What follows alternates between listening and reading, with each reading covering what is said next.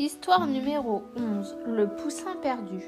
La vache Valérie broute tranquillement quand elle entend un bruit étrange. Elle baisse les yeux, c'est un œuf qui vient d'éclore. Piou, piou, piou, chante le petit poussin. Il est vraiment minuscule. Que fait-il tout seul au milieu du pré? L'âne, qui connaît les histoires de tout le monde, sait quelque chose.